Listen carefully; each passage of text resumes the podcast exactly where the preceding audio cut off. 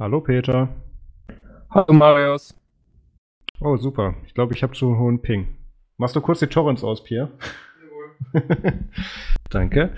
Ähm, also wir haben ein Problem. Du kommst bei mir mit, mit 5000. Du kommst bei mir mit zu viel Ping-Verlust an. Oder beziehungsweise hm. Packet Loss. Ich werde gleich auf einen, auf einen Hotspot umstellen. Okay, gut. Dann muss ich mal gucken, weil hier in Dunkeldeutschland hat man kaum Empfang. Ähm, nicht auf die 3 Gig. Warte mal ganz kurz, Pierre macht irgendwas. Pierre, was machst du da? What, what did you expect? Ich meine, wir sind Chemnitz. Gemini Wi-Fi. Passwort ist, ich will WLAN, ist gut. Wer das jetzt hört, Pierre muss sein Passwort ändern. Hallo, hallo, hörst du mich? Ja, ich höre dich wieder. Okay, gut. Jetzt haben wir umgestellt. Jetzt hat Pierre das Ding zusammengeklappt. Ist jetzt der, ist jetzt der Hotspot auch weg? Okay.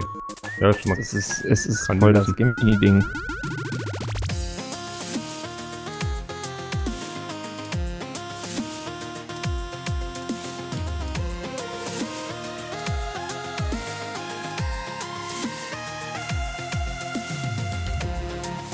Hallo und herzlich willkommen zum Nerds zum Podcast Folge 63. Heute ist der 16. März 2019. Mein Name ist Maus Quabeck und mit dabei ist der Peter Mack.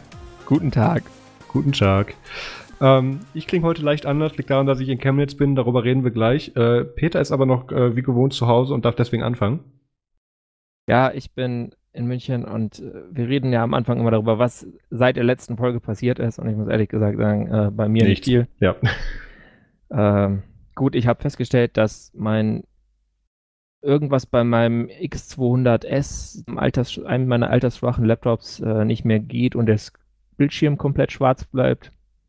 Das war nicht Das war jetzt angenehm. aber nicht dein Neukauf, oder? Nee, nee, nee, nee, nee. So. Das ist, äh, das habe ich, keine Ahnung, habe ich mehrere Jahre.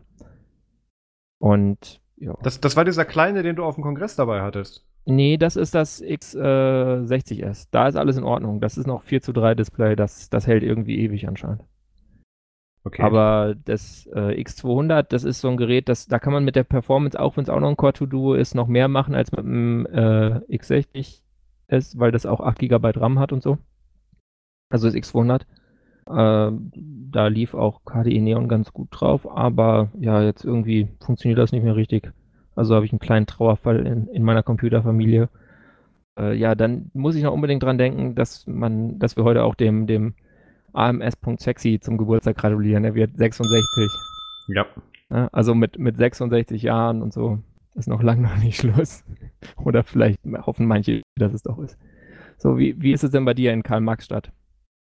Äh, jetzt mit RMS oder so allgemein? So allgemein. Also, okay. Ich meine, sind ja Linux-Tage. Vielleicht ist auch AMS, also AM, vielleicht sind AMS-Anhänger da sag ich mal. Ja, äh, ja, also wie du gesagt hast, ich bin in Chemnitz auf den Chemnitzer Linux-Tagen gerade äh, mit dem Pierre und dem Jonas von der Nerdzone-Gruppe und ähm, es, es ist sehr interessant. Heute war der erste Tag, ich bin ein bisschen früher gegangen. Ähm, ich, oh Gott, wie fange ich das Ganze an? Es sind super viele Stände da. Ne, wir fangen mit dem Hotel an, weil mir Pierre da so eine schöne Liste geschickt hat. Ähm, wir sind irgendwie im beliebtesten und wahrscheinlich auch aus dem Grund günstigsten Hotel in ganz, in ganz äh, Chemnitz abgestiegen. Äh, unter anderem in unserem Hotel ist das Team von der LPIC-Zertifizierung, von Manjaro Linux, von Puppet Labs. Äh, das letzte darf ich nicht vorlesen, was er da geschrieben hat. Und ähm, wer ist noch da? Ach ja, genau. Das Team von Tuxedo. Ähm, ich musste mich schon in der, in der Lobby zusammenreißen, nicht Hallo zu sagen, aber dafür wurde ich dann am Stand ignoriert, als ich dann auf der Messe war. Ähm, es ist sehr interessant, wie da, wie viele andere Distributionen auch da sind. Gentoo ist da, die haben sie direkt an Eingang gepackt, das fand ich ganz interessant. Ähm, dann ist noch, jetzt muss ich jetzt hätte ich mir eine Liste machen sollen. SUSE ist da, Ubuntu ist da, ähm, Arch ist da, direkt gegenüber von Manjaro. Ähm, LibreOffice ist direkt neben OpenOffice und ähm, wie immer gut, gut gewählt. Also es sind ganz viele Stände da von ganz vielen Softwareprojekten, die man so kennt und es sind auch einige Leute da. Ich mir ist auch sehr positiv aufgefallen, obwohl ich da jetzt zum ersten Mal war, ähm, dass, dass uns tatsächlich einige Hörer auch angesprochen haben. Und, und Pierre hat auch irgendwie ganz viele neue Leute für Artikel rekrutiert. Das muss ich morgen noch mal reviewen, was da eigentlich so passiert ist. Der verteilt am laufenden Bande meine, meine Visitenkarten für Nerdsum. Mhm. Ähm, das, das, ne, aber der kann das. Das, ist, das wird super. Ich bin das da sehr gespannt. Naja, das, ich, ich hab, saß heute den ganzen Tag rum und habe irgendwie Artikel geschrieben. More ähm, content is always good. Genau. Und äh, außer bei Apple, aber darüber reden wir gleich. Und ähm, die, es darf keine Gewalt drin vorkommen. Die, ich ich finde das ja auch voll geil, dass Gen 2 gleich am Anfang ist, weil dann kannst du, wenn du reinkommst, gleich anfangen, da irgendwie, wie nennt man das, Stage 3, dir so ja. ein Gen 2 zu bauen bis vielleicht bis zum Ende des Linux-Tags fertig. Wenn die jetzt irgendwo weiter hinten wären, hättest du ja keine Chance. Das stimmt. Ähm, ja, es sind auch einige da, die uns angesprochen haben. Das fand ich nett. Ich grüße auch an dieser Stelle nochmal den Steffen und wie hieß er nochmal? Oh Gott, das fällt mir der andere Name von ihm nicht ein, den er gesagt hat. Tut mir leid, vielleicht fehlt mir dem bis Ende der Folge nochmal ein, aber auf jeden Fall, ähm, da wurde auch eine kleine, eine kleine Spende wurde überreicht. Das hat mich natürlich sehr gefreut. Ähm, oh, cool. Gab auch natürlich dann Aufkleber und Buttons im Gegenzug, wenn man, ich habe natürlich meine Box hier mit den ganzen Sachen dabei. Ähm, nee, das freut mich natürlich sehr. Ich habe mir ein T-Shirt von den Chemnitzer Linux-Tagen gekauft. Da ist ein äh, stilisierter Pinguin drauf, ohne sehr viel anderes. Das war ganz nett. Und natürlich dieses, äh, äh, der ist nur Cloud-T-Shirt von der FSFE oder Only Other People Computers, diesen Spruch. Ähm, yeah. Und dann war ich halt heute auch noch in einem Vortrag äh, vom, äh, Gott, wie heißt er, äh, Klaus Knoppers. Und zwar über Knoppix. Ähm, und zwar, was Knoppix mit AI, beziehungsweise, äh, nee, es war nicht Machine Learning, was, ich habe da immer so Screenshots von äh, äh, Bilder gemacht von der, mhm. ähm, was das eben mit künstlicher Intelligenz zu tun hat. Und, Knoppix ähm, und KI. Das Knoppix-Neuron wurde jetzt hier das, definiert. Fängt ja das, beides schon mal mit K an, ist schon mal gut. Es gibt halt nur eins, deswegen ist es auch das Knoppers-Neuron. Und das Knopfherrn-Logo oh. muss man in dem Fall sagen, ja, er, er ist die KI. also ähm, ist er jetzt selbst. Äh, mh. Also er hat, er hat im ganz klassischen Style erzählt, was er mit if-else-Schleifen so alles machen kann und ähm, wie sich das für KI gehört, aber sehr intelligent gemacht. Mhm. Ähm, ich, ich fühlte mich sehr an, an Magic Device Tool erinnern, was ich da eingebaut hatte an Sperren. Ähm, ich wäre aber neben dem auf die Idee gekommen, das AI zu nennen. Hätte ich vielleicht machen sollen, dann wäre das noch gut, besser gelaufen. Aber ja. egal. Ähm, arg viel andere Vorträge habe ich gar nicht gesehen. Ähm, äh, ganz einfach, weil da nicht unbedingt so spannende Themen mit dabei waren. Aber ich habe mich mit vielen Leuten unterhalten, habe mir viele Stände angeschaut. Morgen ist Tag zwei, dann werden wahrscheinlich auch die ersten Artikel dazu online gehen. Das war ganz nett. Also das freut mich mal sehr. Ich war gut, dass ich hier hingekommen bin dieses Jahr. Also ich letztes Jahr hat es ja leider aus Krankheitsgründen nicht geklappt. Mhm, stimmt. Und Stimmung ist gut? Stimmung ist sehr gut. Ähm, auch wieder hier Kollege Kurz und ähm, und, und äh, Wagner sind auch vor Ort. Äh, da waren wir mit denen auch zusammen Abendessen und äh, gehen auch heute Abend wieder dann zu so einem schönen Asiaten. Das war ganz nett. Und ähm, ne, Stimmung passt. Wir werden uns vielleicht auch heute Abend noch an dem Event beteiligen. Das weiß ich noch nicht, weil das ist irgendwie in einer kleinen Location und da haben wir nicht ganz so viel Bock drauf. Ähm, naja, äh, dann ist tatsächlich noch was passiert, das besprechen wir aber erst in der Patreon-Folge, ganz böser Spoiler. Ähm, es hat mit ARM Linux zu tun und ich muss netter zu Pine 64 sein, hat sich äh, jetzt herausgestellt. Das erkläre ich dann aber drüben auf Patreon. Mhm. Das ist immer das Problem, wenn man zu früh, bevor man nicht mit was richtig fertig ist und es durchgespielt hat, viel, äh, irgendwo eine Meinung abgibt. Da muss man sich ja, auch korrigieren. Aber andererseits ja, ist es ja auch langweilig, wenn man immer so ewig wartet. Das Vielleicht kommt man dann gar nicht dahin, wenn man nicht zwischendurch mal die, die Wut abrantet. also ich behaupte immer noch, dass teilweise meine Kritik valide ist.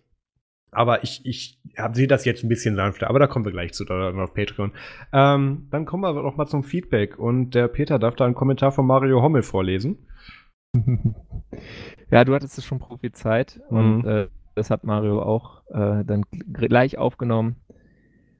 Hier mein von Marius bezeigter Einwurf. Die Girocard entstand aus der früheren EC-Karte. Auf der Girocard können die Banken verschiedene Co-Brandings aufbringen. Eine Karte ohne Co-Branding kann nur in Deutschland eingesetzt werden. Das von Peter angesprochene VPay-Branding ermöglicht den Einsatz europaweit. Hierbei auf das VPay-Symbol auf den Geldautomaten und Akzeptanzstellen achten. Dann gibt es noch das Maestro-Branding. Girocards mit diesem Branding können sogar nahezu weltweit benutzt werden. Auch hier auf das Maestro-Logo bei der jeweiligen Akzeptanzstelle achten. Auf der Girocard ist normalerweise das Logo für das jeweilige Co-Branding aufgedruckt oder fehlt, wenn die Karte kein Co-Branding hat. Ja, also äh, das bringt ein bisschen Licht in diesen Standardstunnel, sage ich mal. Es ist aber auch gleichzeitig nochmal verwirrender geworden irgendwie. Ja, also es, aber es ist halt, es ist, es ist komplex und ich glaube, er hat es eigentlich ganz gut runtergebrochen, aber. Ja. Äh, ja, äh, okay, also VPay ist einfach nur for international da ist mir das eigentlich auch nur aufgefallen.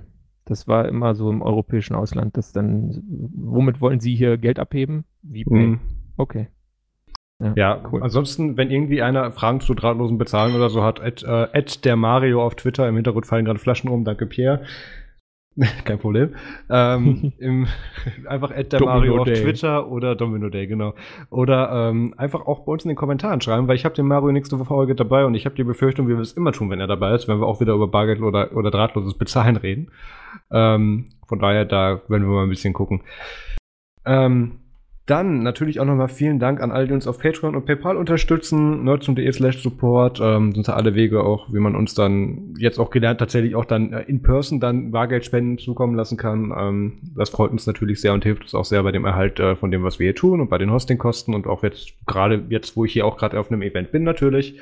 Ähm, da findet ihr auf äh, nerdsum.de slash support alle nötigen Informationen, wenn ihr uns auch unterstützen möchtet. Und auf patreon.com slash nerdsum könnt ihr das auch gerne monatlich machen. Das, das hilft uns tatsächlich am meisten, weil wir dann mit diesen Zahlen auch ein bisschen besser planen und wirtschaften können. Und ähm, auf Patreon gibt es natürlich dann auch nach dieser Folge dann auch noch diese kleine Spezialfolge von Nerdsum Extra. Wenn ihr Feedback habt, dann schreibt eine E-Mail an podcast.nerdsum.de und kommt in unseren Telegram-Chat unter nerdsum.de slash telegram. Und dann kommen wir jetzt mal zu den Themen. Und ähm, so, ja gut, wir müssen uns noch nicht abwechseln, aber ich glaube, letztes Jahr hat das Max angekündigt, dieses Jahr mache ich es wieder. Ähm, alle Jahre wieder, Amazon verkauft gefälschte Intel Core-Prozessoren. Ähm, das, das, ist tatsächlich ein Thema, das dürfte keinen überraschen, genau. Ähm, das ist soweit so uninteressant, als dass da einfach welche Leute hingehen, sich da so ein Batch von alten CPUs nehmen, die auf den gleichen Socket passen und da eben dann ein neues Label drauf machen. Und das ist tatsächlich weniger Arbeit und mehr Geld wert, als wenn sie die Dinge einfach normal fälschen würden. Sie nehmen einfach alte, die kaufen die günstiger dazu ein und stellen ja, die dann. Hm? Funktioniert das auch, wenn der Benutzer es irgendwie einbaut, oder? Ähm, es funktioniert, nee, nee, nee, tatsächlich nicht. Ähm, wenn die im gleichen Socket passen, müssen die, das, also das, der, das ist ja der, der, das besagte Beispiel ist der E5 äh, 9600K, der wird sich in dem Fall garantiert nicht über, über Clock, äh, über, übertakten lassen. Aber ähm, ich sehe nicht, warum der nicht funktionieren sollte. Ich nehme nicht an, dass sie Defekte nehmen, obwohl da bestimmt auch welche dabei sind. Die werden nicht darauf achten, dass die wenigstens funktionieren. Äh, die Firma Amazon hatte halt seit Jahren oder mittlerweile so gut einem Jahrzehnt diese Problematik, dass die halt gefälschte Produkte in ihren, ähm, in ihren, in ihre Warehouse Store, beziehungsweise wie heißt das, wenn das nicht von Amazon direkt kommt? Das wäre Marketplace. Marketplace, korrekt. Ähm, da ist es dann eben, kommt das immer zu Problemen, dass Sachen eben als was anderes gelabelt werden und die werden dann natürlich dann auch für Vollpreis verkauft und dann hat später Amazon dann den Spaß, weil die dürfen dann den Refund machen und so. Das ist nicht zu vermeiden. Es gibt aber auch in den letzten Jahren, das, das ist tatsächlich, ich weiß nicht, ob das schon länger so gemacht wurde oder ob mir das einfach noch nicht bekannt war, aber es gibt jetzt noch ein anderes äh, beliebtes Fälschungsstil außer CPUs. Ja, also es werden auch Bücher gefälscht. Und zwar da wohl auch nicht nur im Marketplace. Äh, das müsste man, ich glaube, in der letzten Folge vom C-Radar, das ist so ein von, Chaos Darmstadt quasi, so, ein, so, eine Radiosendung, die auf so einem kleinen Radiosender ausgestrahlt wird, einmal im Monat. Äh, da hatten die da den, den Verleger von No Starch Press da als Gast telefonisch verbunden und die haben quasi No Starch Press ist so ein, ich weiß nicht, kennt ihr vielleicht vom Humble Bundle, da haben die manchmal so E-Book Bundles. Äh, ist einfach so wie jetzt äh, O'Reilly oder, oder Wiley oder so, auch so ein Verlag, der so, so Technikbücher macht und die sind auch ganz gut und, und nett. Und die haben wirklich das Problem, dass äh, Amazon, und zwar dann wirklich äh, nicht Marketplace, sondern der richtige Amazon hin und wieder mal ähm, gefälschte Bücher von denen verkauft, die dann quasi dadurch, dass sie die PDFs ohne DRM rausgeben, machen dann halt die Leute daraus ein, äh, also drucken das quasi nach auf so, einem, auf so einer Digitaldruckdiener, mit der du quasi Bücher ab der Stückzahl von 1 wirtschaftlich produzieren kannst, haben dann da irgendwie so einen hässlichen Umschlag selber drum und verkaufen das dann quasi als No-Starch Pressbook. Da gibt es auch sehr interessante Bilder tatsächlich, dass die sich irgendwie nur an der Bedruckung an dieser Falz dann ja, am Buchrücken unterscheiden. Ja, die, so. die passen dann halt nicht so ganz, weil das ja. ist natürlich ein anderes Papier, das Format stimmt vielleicht nicht und so, also. Und, und sind da, da sind da tatsächlich auch manche Rechtschreibfehler schon gefixt drin, die im anderen nicht sind oder so. Das, das ist ganz skurril, was da passiert. Ja. Ja, das ist äh, klar. Äh, also das ist ja ist nicht schön, aber ich meine andererseits, wenn man sich die äh, ja ich habe jetzt nur das englische Wort Scale im Kopf, aber die, mhm. wenn man sich die, die, Maßstäbe anschaut, in denen Amazon äh, Produkte lagert und verkauft, ist es natürlich auch schwierig, das dann bei jedem äh, Produkt äh, lückenlos zu klären, dass das äh, keine Produktfälschungen äh, da reinkommen in die in die in diese die, diese Lieferketten. Also klar, es gibt jetzt Leute, die sagen, ach, das kann man mit der Blockchain machen. Kann man wahrscheinlich auch, aber muss man halt auch erstmal vollkommen implementieren und auch da wird es nicht einfacher dadurch, dass Amazon einfach so ein Riesending ist mit so vielen Produkten und so viel Umsatz und Absatz. Ja. Gut, aber ja, es gibt keine gute Überleitung Doch, zu. jetzt. Gibt's? Okay. Ladegeräte kann man ja bei Amazon kaufen. Ich hätte jetzt ah. gesagt, mit, mit einheitlichen Ladegeräten wäre dir das nicht passiert, aber nimm ruhig das. Ähm, ja. Es gibt wie immer von der ähm, EU mal wieder eine Regulierung, das aus einem, aus einem Regulierungsvorschlag an die, an die Unternehmen tatsächlich vorangegangen ist, äh, nämlich schon vor Jahren, dass gesagt wurde, hey, alle mit, mit, äh, mit Mitglieder der EU beziehungsweise alle Hersteller innerhalb der EU, macht doch mal so einen einheitlichen Ladestandard, das wird langsam so ein bisschen hässlich, diese 10 Millionen Kabel oder, oder 10 Milliarden verschiedenen Kabel, die da irgendwie im Umlauf sind mit verschiedenen Anschlüssen, ist nicht so schön. Und ähm, alle so, ja, okay, finden wir gut, nachdem so lange genug mhm. gefragt wurden. Ähm, und ich glaube, im ersten ähm, Verfahren das, oder im ersten Anlauf von diesem Vorschlag hat sich tatsächlich auch Apple dazu committed. Ähm, ja, haben sie 2018, als es genau. dann um USB-C ging, während sie äh, 2009, als es um Micro-USB ging, waren sie dann wohl auch dabei, aber äh, haben, haben es nicht einen Adapter angeboten ja. quasi. Stimmt, also stimmt. Den 30-Pin-Dock-Connector und den, den 30-Pin auf Micro-USB und auf Lightning, genau. Diesen, diesen 30 Dollar teuren Adapter für dieses Stückchen ja, Plastik mit den drei Drähten drin. Ähm, das fand ich tatsächlich auch sehr schön. Ähm, was Apple jetzt dann aber auch gesagt hat, ist, dass ähm, sie gegen ähm, gegen diesen Vorschlag, beziehungsweise jetzt äh, gegen diese EU-Regulierung auch äh, davor warnen, dass das umgesetzt wird, weil das würde zu Obsolenz von anderen Geräten führen und ähm, das wäre innovationsfeindlich. Und ja. Das, ähm, das muss man jetzt von zwei Seiten sehen. Einerseits ist das natürlich immer sehr einfach, wenn dann Apple sagt, ha, das setzt Innovation frei und andererseits, beziehungsweise ähm, Apple behindert in anderen Fällen noch Innovation, beziehungsweise sorgt auch für einen Lockdown und auch manchmal für geplante Obsolenz, wenn auch nicht bei den iPhones, sondern bei anderen Geräten. Ähm, man muss sich aber auch vor Augen halten, dass Apple jetzt mehr als eine Milliarde von diesen Geräten mit, beziehungsweise von, von Kabeln mit Lightning-Anschluss verkauft hat. Ja.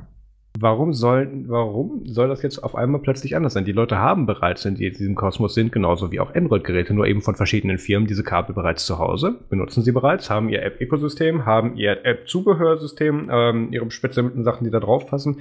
Warum sollte man das ändern? Und ähm, der einfache Weg ist tatsächlich nicht für Apple zu sagen, oder Apple muss dieser Regulierung tatsächlich nicht mal dazu gezwungen werden, das iPhone mit USB-C rauszubringen. Und da gibt es verschiedene Gerüchte, warum das vielleicht trotzdem passieren wird. Ja. Es würde schon reichen, wenn sie einfach ein Lightning auf USB-C-Kabel beilegen würden und dieser Powerbrick dann einfach USB-C ist und nicht einfach ein fixes Lightning oder einfach ein USB ist, weil dann halten sie damit diesen Standard trotzdem ja. ein.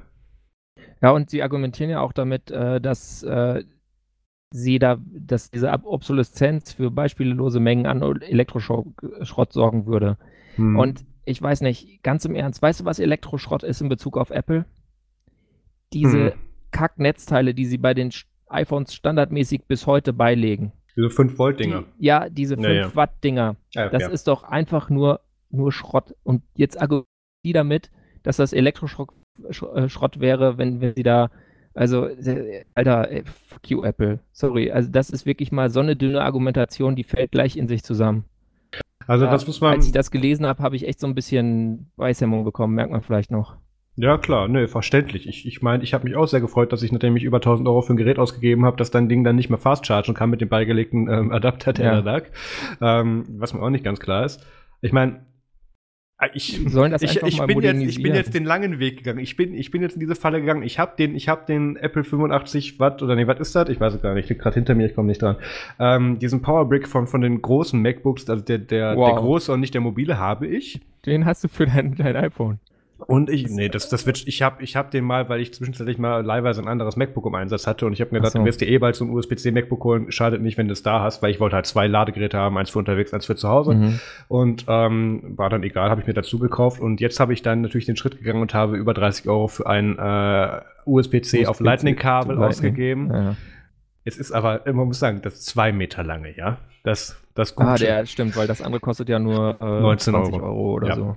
Oder ähm, ja, und damit kann ich jetzt Fast Charge machen. Das ist auch ganz toll. Das funktioniert tatsächlich auch extrem gut und ich habe sogar den Verdacht schneller als Fast Charge, aber ich habe hier jetzt auch diese Powerhülle unten dran. Mhm. Ist aber egal, ich schweife ab. Ähm, ja. Das ist jetzt natürlich der geplante Weg von Apple, weil das führt natürlich zu Hörverkauf und ähm, das ja, ist tatsächlich mehr 25 Euro kostet das ein Meter Kabel und das, das andere kostet 39. Oh, dann habe ich Glück gehabt auf einmal. Oder ja, ich, ich gucke Dollar nicht ist nach. es billiger. Ja, ja. In Dollar sind die Preise niedriger. Aber es ist ja. Also. Also, wenn da tatsächlich dann Apple verpflichtet, also ich traue es aber auch Apple zu, von den Machern des 30-Pin-Connectors, dass die dann auch hingehen ähm, und den, ähm, USB-C Powerbrick dann auch irgendwie auf 5 Watt nehmen oder so. Aus, von den Machern ja. dieses gleich großen äh, Powerbricks machen wir jetzt auch einen mit USB-C. Naja. Also, ja, ich, ich hoffe, dass sie da irgendwas. Ich meine, dieser, dieser kleine Powerbrick von den iPhones, der hat natürlich insofern Charme, als dass er extrem kompakt ist. Ja. Aber ich meine, Anker war es, die äh, mit irgendwie einer Technologieinnovation es schaffen, diese stärkeren Netzteile deutlich kleiner zu bauen. Und äh, ich sag mal so, wenn Anker das kann, dann kann Apple das eigentlich schon lange. Ist von auszugehen, ja. Auch mal vielleicht da was abgucken und dann vielleicht mal einfach den neuen, der nächsten Generation iPhones, was auch immer die dann für einen Stecker haben, ein USB-C-Ladegerät mit, sagen wir mal, 18 Watt oder so Leistung beilegen, was schön klein ist und gut ist. Ja, das, das, ist ja nicht so, dass das die Geräte nicht könnten, ganz im Gegenteil. Nee. Die können da, die, die haben, also ich schätze, das ist der, den, der Standard, den sie haben, den Qualcomm später dann patentiert oder, oder dann geprägt hat, aber die können das technisch alle schon. Die müssen das dann auch nur eben beilegen, beziehungsweise was Apple halt macht, die Dinger dann für teuer Geld noch anbieten und nicht ja. mal bundeln. Ähm, aber wo wir bei Bundles sind, ähm, ja, wäre fast eine gute Überleitung geworden. Es gibt einen weiteren neuen Dienst von Apple, der jetzt bald kommt, der wahrscheinlich gebundelt wird mit Apple Music und äh, iCloud Storage. Einfach damit, einfach damit man es nutzen muss oder damit man es mal hat, weil nur so hat Amazon ähm, plötzlich ganz viele Millionen Nutzer für Amazon Prime Video bekommen. Es wollte davor auch keiner haben, bis es in Prime drin war. Und zwar gibt es jetzt diesen langen gerüchteten Apple-Event, der ist jetzt angekündigt und der wird am 25. März sein. Ja. Und der, auf der Einladungskarte steht drauf, It's Showtime. Das ist auch so ein animiertes Ding, ähm, wo du quasi so, so schwarz-weiß wärst, dann von vier runtergezählt wird und dann bei der 1 kommt dann irgendwie das Apple-Zeichen. Also, das ist, das ist natürlich eine Anspielung auf Apples ähm, lange, wie Peter schon gesagt hat, äh, lange schon erwarteten Videodienst, für den Apple dann auch Planet of the Apes oder so gemacht hat. Apps. Planet of the Apps, Entschuldigung, ja. ja stimmt, Apps war ein anderer. Ähm, ja. Und es, es gibt mehrere Probleme mit diesem Angebot. Ich weiß nicht, Peter, willst du anfangen? Ach, mach, mach du mal. Ich okay. habe damit wenig Probleme, weil ich werde es einfach nicht nutzen. Ja, ich auch nicht. Also das ist, das ist eins der Probleme, die ich tatsächlich des Services sehe. Ähm, Achso, das, das ist das Problem wenn da was Gutes drin wäre, würde ich es gerne nutzen. Dass da nichts Gutes drin ist und ich es nicht nutze, sehe ich als das Problem des Dienstes an, korrekt. Nämlich, ah, ja, dass da. Also, ja, es ist ein Problem für Apple, aber es ist kein Problem für dich, eigentlich. Nein, ich hatte es jetzt also, so verstanden, ob ich damit ein Problem hätte. Ich habe damit kein Problem. Sollen die ruhig machen. Kein Problem, wenn ich damit kein auch. Problem. Wir, wir schweifen ab, Peter. Ja. Ähm, also, die, Entschuldigung, die die äh, Inhalte, die da dargestellt werden sollen, es ist noch nicht ganz klar, ob Apple da andere Filme und Serien lizenzieren wird, beziehungsweise von bestehenden Plattformen das einfach übernehmen wird. Da ist hier wird aktuell noch nicht von ausgegangen, so wie ich es verstanden habe. Was auf jeden Fall weiterhin geplant ist und was auch offensichtlich weiterhin umgesetzt wird, ist, dass Apple eigene Serien, ähnlich wie Netflix und Amazon, eben produziert, schrägstrich in Auftrag gibt, lizenziert. Und ähm, das ähm, das funktioniert bei Amazon und Netflix ganz gut, weil die so ungefähr wissen, was, was ihr Publikum haben möchte. Und Apple macht das aber leider so, oder zumindest wird das aktuell so äh, kommuniziert, machen die das so, wie die denken, dass ihre Kunden es haben möchten, beziehungsweise wie sie möchten, dass ihre Kunden es haben wollen. Und ähm, das hat den mhm. Nachteil, dass da zum Beispiel solche Sachen wie Gewaltverherrlichung oder allgemein irgendwas mit Gewalt oder sowas einfach nicht drin kann. Und ich meine, wir haben schon einen Kinderkanal. Ich weiß nicht, ob ich den von Apple Ja, es gibt brauche. schon Disney. Genau, Walt Disney gibt es schon. Obwohl man bei, bei dem Disney-Dienst ja auch dann die Marvel-Filme mit reinnimmt, die aber eigentlich auch nicht blutig sind. Von daher, hm, naja. Ähm, also es wird wohl wirklich gesagt, dass Steve Jobs da ist, äh, Steve Jobs, ja, er nicht mehr, aber ähm, Tim Cook, wo, Tim Apple da Steve wirklich Apple, hingeht. Tim Steve Apple. Apple. Tim Apple, genau, die Brüder Apple hingehen und ähm, wirklich jede einzelne, der eine aus dem Grab, der andere aus Cupertino, die, ist das doof. Ich, ich glaube, ja. Steve Apple erzeugt die ganze Zeit ganz viel Strom, wenn wir ihn so nennen. Ich, ich denke schon, ja, so oft wie er sich dabei umdreht. Mhm. Ähm, also anscheinend äh, wird dann wirklich von Apple dann jede einzelne Serie nochmal dann wirklich begutachtet und dann kuratiert. Und ich habe das Gefühl, dass da dann so ein ganz per Woll weich gewaschenes im Apple-Style äh, Line-Up dann da irgendwie rauskommt, was dann aber im Endeffekt keiner haben will, weil äh, du dann auch aus dem Fenster gucken könntest vom Inhalt her mhm. wahrscheinlich. Also das, das wird auch gerade, also Planet of the Apps war ja das so ein ähnliches Problem. Ähm, ja, ich bin nicht sicher, ja ich, ich habe irgendwie einen Zweifel, es sieht irgendwie an, dass, dass Apple da auch eine, eine breite Palette von Inhalten bieten kann. Nö. und wird, weil das ist ja das, wovon diese anderen Dienste leben, dass Netflix einfach so, ich meine, die kaufen äh, oder äh, lizenzieren ein paar alte Produktionen, die, die produzieren unglaublich viel selbst zu mehreren, äh, äh, also teilweise zu einem Thema, so sagen wir White House und President, dann gleich ja, mehrere ja, Serien klar. parallel, die sie äh, teilweise dann komplett selbst produzieren oder wo sie sich halt dran beteiligen an der Produktion oder die dann einfach lizenzieren, obwohl sie halt auch neu ist und, und hat dadurch diese, diese breite Netflix, geht also nicht so in die Spitze. Irgendwo habe ich das bei, ich glaube bei John Gruer auf daringfireball.net habe ich das kürzlich gelesen, dass irgendein Typ äh, Netflix äh, als so eine Art, äh, also ab, abwertend zeichnen wollte, als so eine Art Enzyklopädie Britannia, weil die halt quasi alles beackern und, und so breit streuen. Ja. Aber ich glaube, das ist gerade das, was äh, Leute dann auch an, an Netflix wollen. Bei, bei Disney mag es anders sein, weil Disney einfach ja, spezielle Intellectual Property hat, die einfach eine, eine große Fanbase hat und, und wo dann quasi die, diese, diese Exzellenz dieser Produktion die Leute anzieht. Weil das einfach, wenn die dann ihre Inhalte ex exklusiv vermarkten, dann können sie so auch ziehen nach so einer Art Leuchtturmprinzip Prinzip. Und ich glaube, das ist was, wo Apple potenziell hin will. Aber wie du schon sagst, mit ihrer, ja, es, darf nicht irgendwie äh, Leute aufregen, Grundhaltung, wird das vielleicht ein bisschen schwierig. Und ich weiß auch nicht, ob sie so die, die Ideen haben, äh, die man braucht, um einfach eine tolle Serie zu machen. Weil ich meine, Storytelling kann Apple ja schon in, in seinem Marketing und so. Ja. Aber Marketing-Storytelling und richtiges Storytelling dieser, sind einfach mal zwei ja. Paar Schuhe. Aber stell dir vor, jede dieser Serien wird dann, wird dann erzählt von Johnny Ive. Und ähm, also einerseits Aluminium. Al Aluminium. Aluminium. Aluminium. Genau. Ja. Oh, ja. Also das ähm, wird aber nach der Staffel auch langweilig, glaube ich. We carved the series from marvelous special made Aluminium. Ja. Nee, bitte nicht. Ich also die auch Serie möchte ich nicht sehen. Nee, tatsächlich nicht. Das, das gibt es doch schon auf, auf YouTube. Tausende Video-Channel, äh, mm. die Ive persiflieren. Ja, klar. Und zwar mit was zurecht. ähm, also, ja. andererseits, wenn eine Firma genug Geld hat, ähm, um da einfach so viel drauf zu schmeißen, bis das gut wird, dann ist das auch wieder Apple. Und ähm, ja. ich gehe aber nicht davon, also ich gehe, hm, ich bin kein Shareholder, ich weiß nicht, was die machen, aber ich gehe nicht davon aus, dass es so lange versuchen werden, bis es gut wird. Aber ähm, falls, also falls sie da wirklich mit Geld gegen ran steuern müssen. Ich denke, die haben da eine Version mit was, was sie bereitstellen wollen und was, wo sie denken, wo sie hinwollen. Und ähm, ich denke, das wird sich nicht mit den Erwartungen der, der unfreiwilligen Abonnenten dann ab dem 25. März treffen.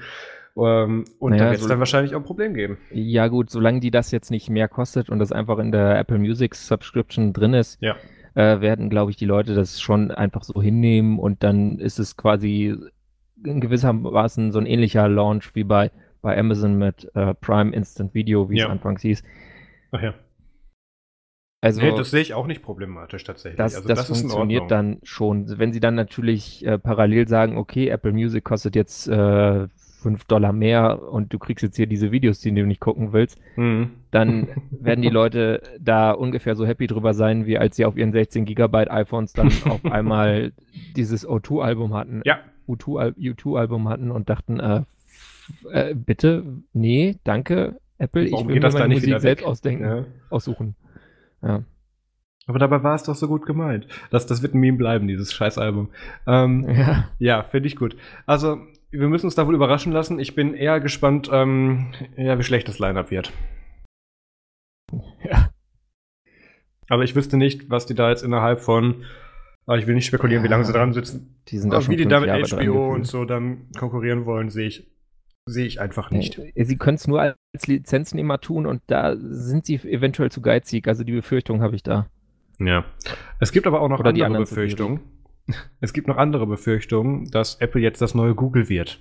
Und das wird meistens von Leuten formuliert, die nicht wissen, was sie damit sagen, aber dieses Mal könnte es stimmen. Ja. Ja, wobei, also, aber ich komme erstmal zu der, der News. Und zwar hat Apple eine interessenbasierte Suchmaschine übernommen. Diese Suchmaschine ja. heißt Laserlike, was also schon so, so ein bisschen diesen, diesen Fokus auf Interessen äh, auch im Namen äh, beinhaltet, also dass man quasi so fokussiert auf ein Thema. Mhm. Und hat sich Focusrite schon gemeldet? Entschuldigung. ja, äh, und diese App kann quasi über Interessen einen dann informieren. Also so ein bisschen so wie, mir kommt das ein bisschen vor wie so Google Alerts. Mhm. Und ja, Mischung aus Alerts und Trends. Wenn Apple die kauft, und das haben sie jetzt ja, und, und die irgendwie integrieren werden, dann werden sie es vielleicht in ihre Siri-Vorschläge integrieren. Das kann ich mir gut vorstellen. Und ansonsten ist für mich das offensichtliche Anwendungsfeld für sowas äh, Apple News. Und die ja. Algorithmen, Vorschlage-Algorithmen dahinter. Also ich bin da tatsächlich sehr gespannt, was Apple News da dann eben. Ich, ich vermute einfach mal, dass es endlich nach Deutschland ja. kommt. Ich glaube es fast nicht. Weil es ist, es ist, ich hätte es tatsächlich sehr gerne, ja. weil diesen kuratierten. Newsfeed, den du da kriegen kannst, das, das hätte ich schon cool. gerne. In den USA fand ich den klasse. Ja, aber wir hatten es doch in der, in, der, in der letzten Folge mit den deutschen Presseverlegern. Ja, ja, also ne, ich mache mir da von ja. rechtlicher Seite gar keine Vorstellung. Ich denke einfach nee, nur, dass also, Apple da so lange die, die Geld gegenwirft, bis das geht. Na, ich glaube, die, die, diese Schachfigur, der Schachfigurenverlag und so, die können erstaunlich stur sein. Ja. Aber, ja. Egal. Auf jeden Fall, Apple kauft eine Suchmaschine. Und nein, sie werden wahrscheinlich nicht damit das nächste Google aufmachen. Unwahrscheinlich. Ist deren Suche einfach viel zu speziell. Genau, wessen Suche auch extrem speziell ist. Oh. ja, GNOME hat natürlich eine sehr spezielle Suche, Marius, da hast du vollkommen ich habe keine recht. Ahnung, wovon ich rede, aber ich denke, es würde funktionieren. Es, es hat eine Suche, ja. also okay. wenn du da die, den Superkey druckst, dann kannst du ja irgendwas eingeben und dann äh, empfiehlt er dir entweder die Applikation, die du installiert hast, sucht dir irgendwelche Dateien raus oder ähm, sagt dir, die und das, das und das Programm gibt es in GNOME Software. Ja. Vom GNOME Desktop, diesem Linux Desktop, den ihr alle kennt und liebt, weil er in 90% der großen Distributionen äh, Standard ist. Ja. Gibt es eine neue Version 3.32 und die kann ein paar neue Sachen. Also zum einen ist das, und das noch experimentell, äh, Fractional Scaling.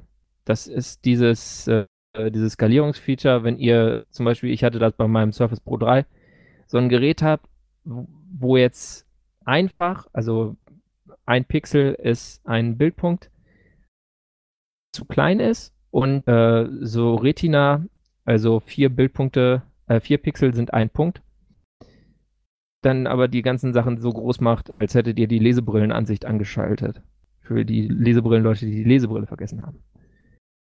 Und in der GNOME Wayland-Variante äh, kann man das jetzt experimentell anmachen und kann dort, wie bei Windows auch, diese, kann man dann 125%, 150% oder 175% einstellen.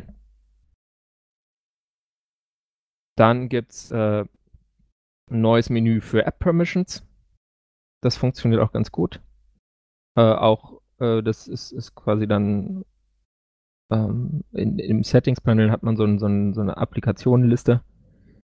Jetzt müsste ich das hier einfach mal von meinem äh, ThinkPad mit dem GNOME, GNOME 332 drauf äh, machen. Dann könnte ich darüber was genaueres erzählen. Äh, was ich noch bemerkenswert fand, ist, dass es ein neues Icon-Set gibt, bei dem die ganzen alten Icons überarbeitet wurden und jetzt teilweise wirklich besser aussehen und irgendwie. Also ich mag den, den neuen Look deutlich mehr. Das gleiche gilt auch für das Standard Advaita Theme, was ein bisschen flacher geworden ist, ohne dabei jetzt äh, irgendwie so iOS 7 flach zu werden, aber es, es sieht, sieht professioneller aus einfach. Also ich fand, das hatte vorher schon, wie Joey of OMB Ubuntu auch schreibt, so eine My First Computer Ästhetik und die hat es jetzt nicht mehr. Ich nehme an, die Icons wurden also wieder von Sam Havitt designt. Da habe ich keine Informationen zu, aber vielleicht okay. wird er die teilweise überarbeitet haben. Es können auch mehrere gewesen sein. Die haben also irgendwie auch so Design-Guidelines da im Vorhinein schon gemacht gehabt. Was dann noch wichtig ist, weil äh, GNOME hat ja da so ein bisschen schlechten Ruf, was so Performance angeht. Es ist, äh, also gerade Matter, das ist der Window Manager und das GNOME Shell UI sind deutlich schneller und ruckeln um einiges weniger als zuvor. Und ja, das wären jetzt so die, die wesentlichen Features. Ich habe natürlich auch noch äh, jetzt ein tolleres Nightlight Controller, also wenn ihr euren Bildschirm einfärben wollt, damit ihr auch dann weniger Blaulicht kriegt und äh, dann glaubt, früher schlafen zu können. ich weiß nicht, für mich macht das ehrlich gesagt keinen Unterschied. Leider. Für mich macht das nur Unterschied, wenn ich ganz lange nicht geschlafen habe, dann ist das angenehmer, aber das war es auch schon. Ja, genau. Also es tun einem weniger die Augen weh, ja. aber wenn man schlafen will, sollte man einfach den Computer zuklappen und wegtun. Punkt. Und nicht, nicht da irgendwie noch rumtippen, weil dann findet man immer noch irgendwas, was man machen kann. Ja, dann wurden die App-Menüs vereinheitlicht. Und zwar hatte man ja, äh, hat man oben links so ein, so ein Application-Menü und dann auch noch so ein, so ein Hamburger-Menü in diesen Client-Side Decorations des Fensters. Und das ist jetzt quasi dann nur noch äh, im Client-Side drin was ganz gut ist, weil das war so ein bisschen, das war nicht einheitlich. Also die, die Features waren, es war, war einfach Inkonsistenz, äh, inkonsistent. Die eine App hatte dann dieses Feature oben im ja. Applications-Menü und die andere hatte das gleiche Feature im Hamburger-Menü und, und vice versa. Von daher ist es gut, wenn sie jetzt nur noch ein Menü da haben, dann äh, können die Developer ohne sich, ohne groß drauf zu achten, wird es dadurch für den Benutzer schon mal leichter. Da muss man nur noch lesen, was für Optionen da dann stehen und was noch dran kann dann ja. auswählen, ja. Ja, ansonsten ist GNOME Software besser geworden noch. Das ist dieser, dieser App Store, äh, in den sich Snaps und Flatpaks integrieren, wenn man das will. Macht, macht wirklich äh, ganz Spaß. Und bei Flatpak-Apps ist auch so, dass dort jetzt die ähm, Berechtigungen, die diese brauchen, äh, quasi in GOM Software gelistet werden. Und wenn man ein Update macht und die App hat dann in dem Update auf einmal fordert sie weitere Berechtigungen an, wird man informiert. Sprich, äh, also wenn man jetzt irgendwas installiert und es ist ein bisschen sketchy und man denkt sich so, oh, ich installiere das mal und dann kommt ein Update und jetzt gehen die drehen die voll ab und wollen alle deine Daten haben, dann kriegst du es wenigstens mit und kannst es dann noch abbrechen. Ja. Das ist GNOME. Ich kann da leider jetzt voll wenig, besser. ich kann jetzt noch besser, mit, mit noch mehr, viel weniger Features. Ich kann da ja, leider echt nicht ja, viel zu sagen. Das, also weggenommen haben sie diesmal, glaube ich, tatsächlich echt nichts. Das ist das Bemerkenswerte. Sind die Desktop-Icons äh, alle schon wieder schon, da? Hm? Sind noch Desktop-Icons da? Müsste ich jetzt mal testen. Die, die, die, ich bin ja so ein Purist, ich mag keine Desktop-Icons. äh, aber ich meine jedenfalls, über, es gibt ein Nautilus-In, also es gibt einen offiziellen Weg, wie man die hinkriegt, ohne irgendwelche total ugly Hacks. Aha. Da hatte Canonical sich drum gekümmert, aber da rede ich jetzt auch nur aus, aus meinem Gedächtnis. Okay. Da wissen das wahrscheinlich einige von den äh, Hörerinnen und Hörern, die tatsächlich nur mit Desktop-Icons nutzen, das, das besser. Ähm, aber ich meine, gut, was, was natürlich, was mich tatsächlich bei GNOME 3, 30 und jetzt natürlich auch 32 weiter stört, ist, dass sie diese ähm, Icons weggemacht haben, wo so Apps im Hintergrund laufen. Also wenn du da irgendwie so ein Guardian hast oder so ein Skype oder so ein Dropbox, dass du das nicht an einem Punkt irgendwie so standardmäßig sehen kannst. Das ist natürlich ein bisschen blöd, weil das einfach so ein so altes Prinzip ist, was äh, Applikationen irgendwie ich glaube, das war hat ICQ schon auf Windows 98 gemacht, sozusagen. Äh, dass, dass sie das rausgenommen haben, obwohl das ja selbst Apple bei macOS drin hat, dass man sich da die äh, schönen Apple-Leisten, äh, schöne Apple-Menüleiste mit so hässlichen Icons verschandeln kann. Ja. Das habe ich nie verstanden. Aber ansonsten, ich denke, es sieht so aus und ich denke, das liegt auch daran, dass Canonical jetzt auf GNOME setzt und da vielleicht auch mitwirkt, aber natürlich auch so generell daran, dass sie, ja, also ich weiß nicht, ich, ich finde, GNOME macht sich dann doch jetzt ganz gut und hat jetzt anscheinend aufgehört, nur Sachen wegzunehmen und versucht jetzt mal, äh, das noch weiter zu konsolidieren. Und wenn sie es dann noch hinkriegen, dass, äh, wenn einem Matter auf äh, Wayland crasht, dass dann nicht die ganzen Fenster tot sind, dann ist das wieder ein richtig super Desktop. Aber sonst, ja. Ich meine, wem es nicht gefällt, es gibt so viele andere Linux-Desktops. Genau. Nehmt halt i3 oder wo wir bei Desktops waren, ja. Es, es, es gibt es XFCE, wenn ihr Joe Ressington heißt. Genau. Oder nicht heißt. Aber auch nur, wenn ihr dann ein schwarzes Hintergrundbild macht. Ja. Das ist ganz wichtig. Wer auch gerade schwarz sieht. Die, die, Umleitung von Puristen ging leider nicht. Ähm, Google entlässt mal wieder Leute. Und zwar diesmal die Abteilung für deren Laptop- und Tablet-Geräte. Ähm, also Chromebooks, nehme ich an, sind hier gemeint, beziehungsweise auch eben die Pixelbook und Pixel Slates. Ähm, und hier werden jetzt so von The Verge, beziehungsweise The Verge schreibt bei einem Artikel, den Business Insider geschrieben hat, ähm, so ein paar Schlüsse gezogen, was das für folgende, was das für neuere Produkte oder für die Zukunft heißen kann, Peter. Ja, also es, es wird spekuliert, dass es an, an Roadmap Cutbacks liegt, also daran, dass man äh, sich entschlossen hat, bestimmte Produkte äh, aus, den, aus der Planung rauszunehmen. Und es sieht einfach so aus, als käme kein äh, Update mehr zum Pixelbook Laptop und zum Pixel Slate Tablet. Google hat dazu aber nicht groß kommentiert. Es ist auch wohl so, dass die ähm, so einige von den Leuten arbeiten natürlich weiter dann äh, zum Beispiel an so Produkten wie dem Pixel Smartphone. Das soll wohl bleiben, ist also quasi erfolgreich genug.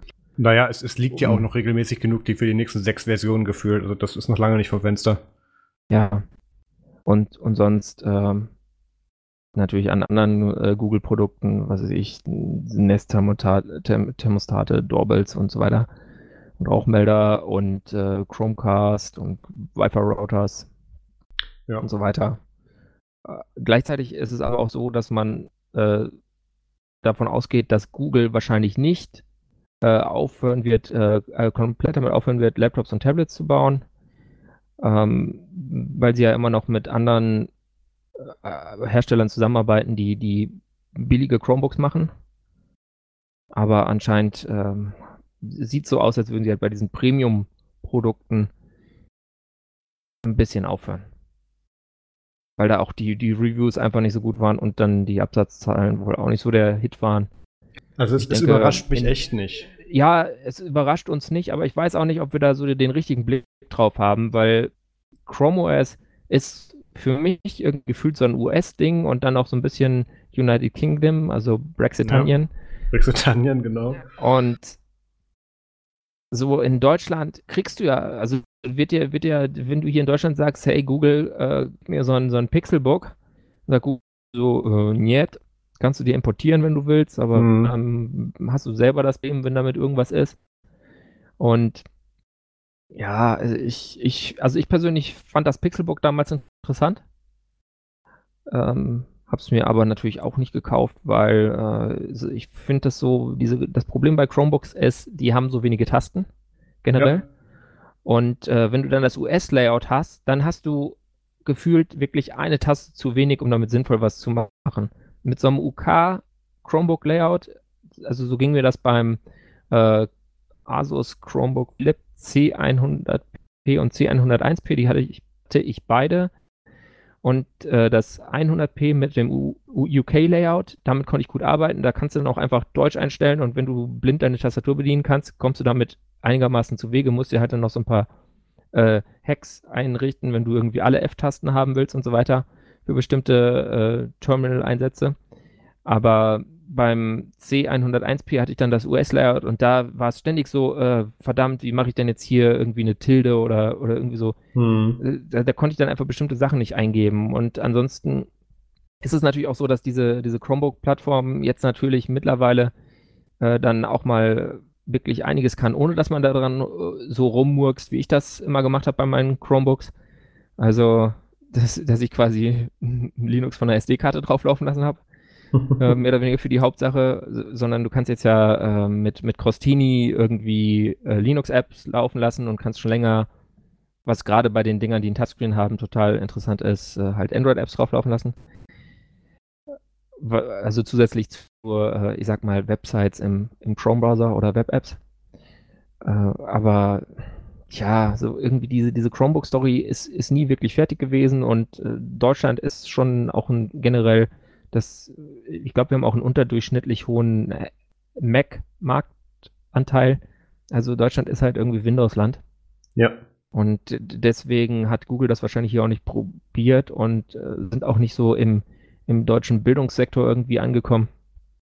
Äh, von daher, wie gesagt, ist schwierig für uns das zu beurteilen und äh, ich finde es schade, dass sie da nichts mehr anbieten. Andererseits muss ich sagen, das Pixel Slate fand ich jetzt auch total uninteressant, auch zu den Preisen, also dass du dann irgendwie für, ich weiß nicht, gefühlt viel zu viel Geld da nur so einen, so einen lahmen Zellerin drin hast. Äh, das war schon sehr enttäuschend.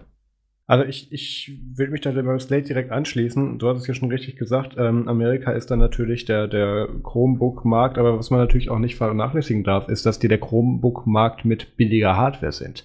Ähm, und was jetzt hier eben Google gemacht hat, ist mit den Pixel Slates ähm, eben Geräte rauszubringen in einer inakzeptablen Performance äh, im Basismodell und auch im, in einem gesteigerten Modell für einen Preis, der das eben dann auch nicht wert war und vor allem das dann eben auch mit Chrome OS dann so zu targeten, dass es dann eben auch wirklich keinen mehr interessiert hat, so wie sie es eingestellt hatten. Also dass, ja. dass, dass das Produkt nicht, nicht, äh, nicht ähm, schon in der Revision davor irgendwie rausgenommen wurde, ist mir tatsächlich ein Rätsel, weil das war abzusehen. Schon, äh, sie, sie sind ja selbst dahergekommen, ähm, als die, ähm, als sie da angefangen haben, die, die, das Hardware-Zubehör zu introducen, war ja schon absehbar, dass das teilweise reused Parts waren und solche ähm, Sachen. Also das, das wirkte sehr zusammengeschustert, ähnlich wie damals beim äh, Pixel äh, oder, oder Nexus 9, keine Ahnung. Das war, genau, das Nexus 9, was ja mit Android kam, wo man aber eigentlich spekuliert hatte, dass das eigentlich mit, mit, mit Chrome nee, hätte kommen sollen. Dieses äh, Pixel C ich meine, das Pixel C, du hast völlig recht, danke. Ja. Ähm, das Pixel C, wo man eigentlich spekuliert hatte, dass das mit, mit Chrome OS hätte kommen sollen, Dafür weil da eben mehrere, mehrere Mikrofone, es gab verschiedene Builds davor im Tree und solche Sachen. Und dann ja. kam es eben doch mit Android, weil sie das Marketing nicht fertig bekommen haben. Also, ja, beziehungsweise, glaube ich, den Chrome OS Tablet Mode einfach noch nicht fertig hatten. Der war auch. Das wird sicher auch ein Grund gewesen 10 sein. 101p hatte, das war letztes Jahr äh, war der noch nicht so, dass man dachte, das ist jetzt aber geil, sondern es war schon immer noch hier ruckel, ruckel, ruckel und die, diese, diese Bedieninteraktion funktioniert nicht richtig und irgendwie möchtest du es doch wieder mit Tastatur und Touchpad nutzen.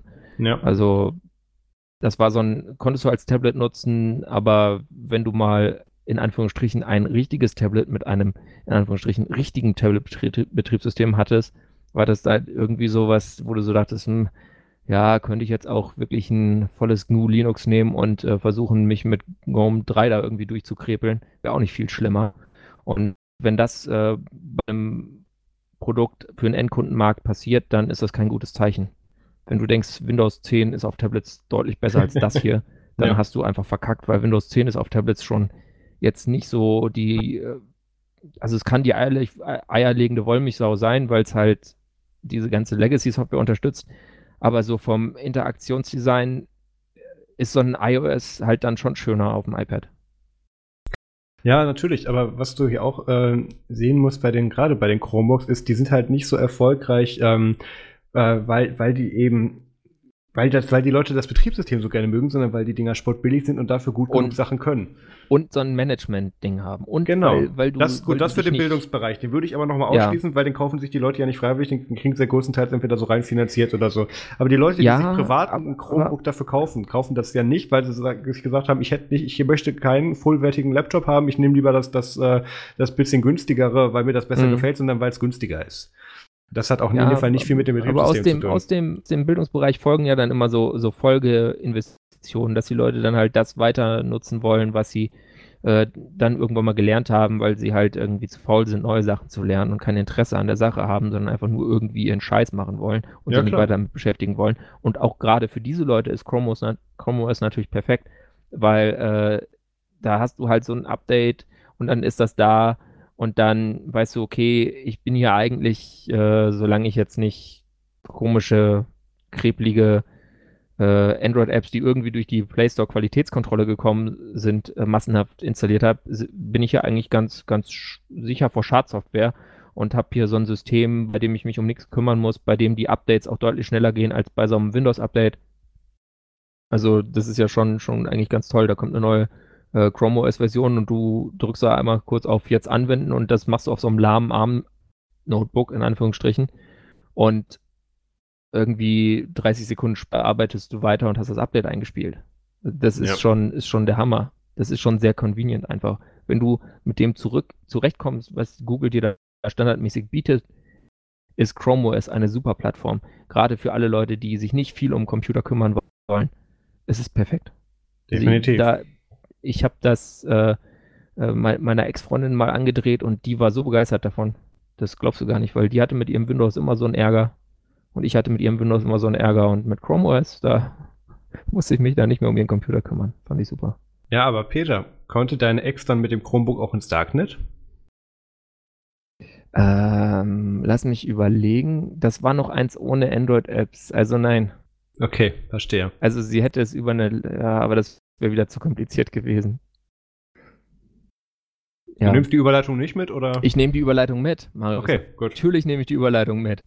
Und zwar hatte ich ja schon letzte Woche darüber gesprochen, dass es da so einen äh, Gesetzesentwurf äh, gibt über den Bundesrat. Ja, auch unsere Länderkammer auf Bundesebene kann quasi äh, Gesetzesentwürfe einbringen. Das passiert nicht nur durch den Bundestag, beziehungsweise die Bundesregierung oder die äh, Bundestagsfraktionen der Parteien, sondern auch die Länder können bundesweite Gesetzesentwürfe einbringen. Und äh, da geht es ja darum, dass äh, man äh, dieses Erleichtern von Straftaten im, im Darknet strafbar machen soll.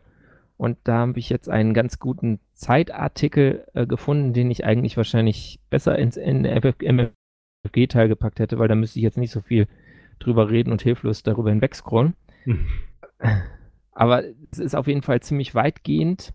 Und ich wollte einfach nur nochmal darauf hinweisen, dass das ein Problem ist, vor allem weil dieser Straftatenkatalog äh, sich im, im Januar gab es irgendwie einen ersten Entwurf und da ging es dann nur um sowas wie ja hier Drogenhandel im Internet und was weiß ich noch Kinderpornos und jetzt haben sie es halt aufgeweitet auf mehr oder weniger den vollen Straftatenkatalog und damit ist das dann quasi so eine Pauschalmaßnahme, um Betreibern von Tor-Knoten beizubringen und quasi äh, Tor in also Tor-Node-Betreiber quasi in, in Deutschland ähm, eigentlich einem solchen Rechtsrisiko auszusetzen, dass sie es einfach besser lassen sollen. Äh, da kommt auch nochmal dieser Herr Krings von der CDU äh, zu Wort, der sagt, äh, ich verstehe, warum das Darknet einen Nutzen in autokratischen Systemen haben kann, aber in einer freien, offenen Demokratie gibt es meiner Meinung nach keinen nicht. legitimen Nutzen. Äh, und ich weiß nicht, ich finde, das ist, ist ein sehr wichtiges Thema und da müsste man eigentlich auch äh, wirklich äh, gegen angehen, dass also dass, dass den, dass den gesetzgebenden äh, Politikern klar wird, nee, lass uns das mal lieber äh, nicht tot regulieren und die Leute da gleich mit einem Bein Knast sperren, sondern lass uns da eine tolerantere Lösung finden.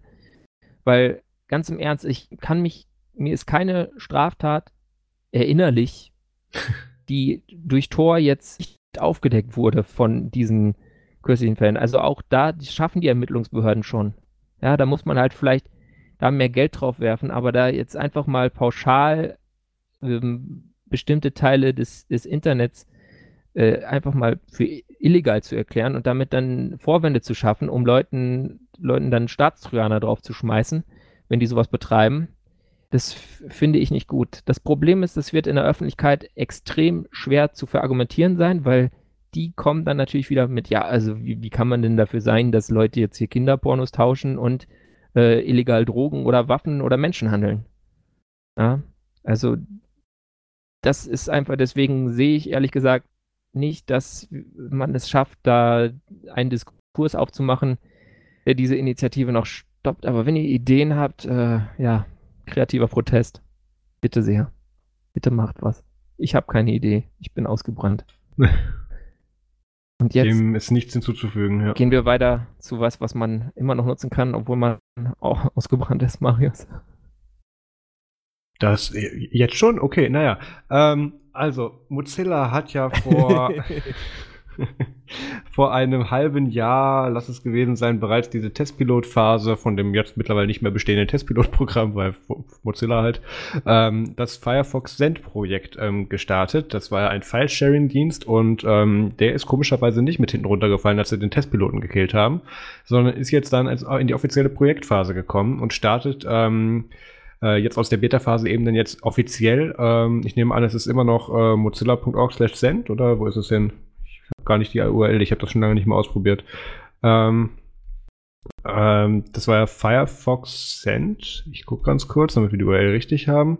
Send.firefox.com, okay. Ähm, es ist immer noch so, dass du da eben Daten hochladen kannst. Dazu musst du dich nicht registrieren. Dann darf die Datei aber nur, ich glaube, ein Gigabyte groß sein. Ähm, oder vielleicht haben sie auch auf zwei angehoben. Nicht sicher. Auf jeden Fall für größere Dateien musst du dir einen Account anlegen und dann ist diese anonymisierte Variante natürlich wieder weg. Ähm, ja was hier halt, ähm, es, es, es, ist ein bisschen, das Werbematerial ist ein bisschen widersprüchlich, wie so oft bei Mozilla. Ja. Ähm, das einerseits wird das hier als Peer-to-Peer-Lösung mit End-to-End-Encryption und das Ding verlässt ja gar nicht deinen Rechner dargestellt, weil es mm, einfach de facto schon halt tut, weil es, es verlässt deinen Rechner, es geht auf einen anderen Server. Server genau. Also ja. das ist es auf jeden Fall nicht. Ähm, es, ich habe es ich hab's damals schon gesagt, dass wir das damals für, ich weiß nicht, ob das, nee, das musste schon Nutzung gewesen sein, evaluiert hatten. Ähm, wenn ich solche großen Datenmengen sicher irgendwohin teilen will, dann benutze ich dafür erstens meinen eigenen Service. Und ähm, wenn es dann doch ein externer sein muss, dann, dann ist es, glaube ich, dann ist die Mozilla Foundation oder ein Produkt dessen, ähm, glaube ich, nicht das erste auf meiner Liste. Aber ich, ich will ja, es auch man, nicht. Kann man so jetzt, sehen. Ich will es halt auch nicht zu schlecht reden, weil ja. anscheinend füllen die hier eine Marktlücke, nach der gefragt wurde, obwohl das, das heißt auch bei Mozilla ja, nichts. Wenn du, wenn du denkst, also muss man, muss man in so bestimmte Läden gucken, wo die dann, dann versuchen, äh, E-Mails mit äh, 40 Megabyte Anhängen zu verschicken und dann weißt du, warum sowas wie Firefox Send für manche Leute, die dann nur das kennen, äh, so wirkt, als hätten sie den Heiligen Gral gefunden. Ja.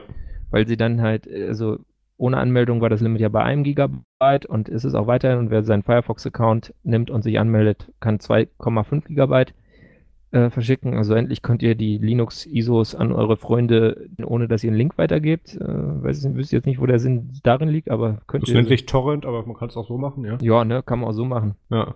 Äh, Nochmal kurz der Charme ist ja, Der Charme ist ja, dass es, dass es beschränkt ist. Also, dass genau du da zu dieser Beschränkung eine beschränkte Downloadzahl hast das heißt, lass mich kurz zu dieser Beschränkung ja. einfügen. Ich habe die genauen Größen gerade gefunden. Ähm, du kannst ähm, bis zu einem Gigabyte kannst du ohne Account machen. Alles, was zwischen 1 Gigabyte und 2,5 Gigabyte ist, anscheinend kannst du nicht mehr als 2,5 Gigabyte hochladen. Brauchst nee, nee, einen Account mehr geht für. sowieso nicht. Genau. Ja, aber das hatte ich vorhin nicht richtig gesagt, deswegen. Ja. Also du hast da diese Eingrenzungen sowieso. Ich, ich bin da unsicher. Ja, ähm, was ich also jetzt allerdings von, von Man kann es maximal, wenn du, wenn du einen Firefox-Account hast, kann man es maximal 100 Mal runterladen. Sonst mhm. ist, es, ist das Limit äh, noch geringer und äh, du hast eine Maximaldauer von sieben Tagen mit dem Firefox-Account und ohne ist es, glaube ich, am nächsten Tag oft schon wieder weg. Und das ist gerade für, für, Leute, die irgendwie, ja, also ich habe da in meiner, meiner Arbeit gibt es Anwendungsfälle, die ich jetzt hier aber nicht, nicht wiedergeben möchte, aus Gründen, äh, für die das ganz praktisch ist, wenn du sowas hast, dass es automatisch auch wieder verschwindet, aber auch wo es gut ist, dass es nicht nur einmal runterladbar ist, sondern auch dann zehnmal, wenn du zum Beispiel irgendwelche Dateien an ein gewisses Team von Leuten, die alle nicht äh, die, die, ähm, ja, die alle nicht die IT erfunden haben, sag ich mal, äh, weitergeben willst. Sowas ist so ein Dienst wie dieser mit dieser äh, Verschlüsselung und äh, dadurch, dass es so dann auch wieder wegkommt, jedenfalls angeblich, muss man natürlich dann auch wieder Mozilla trauen, wo das echt ein Feature ist, wo es wirklich gut ist. Ja, aber was ich auf jeden Fall hier ähm, erwarte, was ich hier noch nicht sehe und wo ich finde, dass, dass die mit Firefox endlich eine riesige Chance verspielen, ist, dass das Ding ab sofort in, in Thunderbird bitte bei großen Dateianhängen als, als Alternative ja. angeboten wird, ohne dass da du da irgendwo raus musst. Du kriegst da, da bitte ein Programm rein, du kriegst deinen Ladebalken und große Anhänge geht automatisch dahin und du schickst mhm. einen Link. Es wird ja auch immer gefragt, möchten Sie File-Link verwenden, was nicht funktioniert seit Jahren, aber es ist. Ich, ähm, ich meine ich mein ja sogar, dass in, in Thunderbird kürzlich so ein ähnlicher Dienst irgendwie mit integriert wurde aber nicht dieser Mozilla-Dienst. Ja, eben, also das, das ist jetzt natürlich wieder typisch Mozilla in dem Fall. Äh, voll verpasste Chance. Aber gut, ja. Thunderbird ist ja auch nur noch so halb Mozilla. Ja, daher liegt es vielleicht daran, aber das ist halt dann auch einfach wieder ein bisschen dumm. Leute, redet doch mal miteinander. Ihr seid doch irgendwie doch ein Haufen. Ja, ist schade, ist halt Mozilla. Ja. Da kann man, packt man sich schon mal den Kopf. Das ist richtig. Wo man sich auch den Kopf packt. WTF der Woche. Ja, wir haben keine Events, deswegen gleich zum What the Fuck. Ja. Und zwar gibt es eine Safe Space App für Maga People. Also, ich habe mehrere ja immer Fragen. So, Safe Space App wären jetzt immer sowas für marginalisierte Minderheiten, aber anscheinend sind in bestimmten Gebieten der USA diese Leute, die gern diese roten Trump-Hüte mit Make America Great Again Aufdruck tragen, fühlen sich schon so marginalisiert, dass sie gerne so eine App nutzen wollen, wo sie dann hingehen können, äh, mit ihrer Mütze auf, ihrem T-Shirt an und wissen, dass sie nicht angepöbelt werden. Mhm. Weil es ja sonst echt so hart als äh, armer, reicher, weißer Mann in den USA. Also ich, ich, ich finde gerade die genaue Folge dazu nicht, aber ähm, wir hatten auch schon mal über eine Dating-App für Konver Konser Konservative gesprochen, äh, auch in das Trump-Lager ja. gerichtet. Ich frage mich, ob das ja. dieselben sind. Ähm, es ist auf jeden Fall verwandt irgendwie miteinander. Ja, also das ist, ich, ich bin sehr irritiert. Ähm, obwohl ich es ja gut finde, dass sich Leute mit solchen politischen Meinungen mit so einer schönen roten Signalfarbe auch selbst schon markieren. Da sehe ich eigentlich nur Vorteile drin. Ähm, ja. Das ist ich, ich, das ich weiß nicht. die Donald Datas, oder? ja, ja, das? genau. Ja, also, das, das greift auch der, der Twitter-Thread von Elliot Elderson ja. at F-Society mit, äh, aber so. Lead Speech. Ja, Lead, Lead Speak. Äh, auf Twitter auf. Ihr wisst schon, Mr. Robot-Referenz incoming. Ja, ja. Äh, der diese tolle App mit die 63 Red, Red heißt, äh, mit diesen Safe Spaces für die Maga People auseinandergenommen hat. Und äh, ja, ist halt mit React Native gebaut und ähm, aber auch so gemacht, dass es halt echt nicht sicher ist. Ganz leicht die Daten von diesen äh, Nutzern rausziehen kann.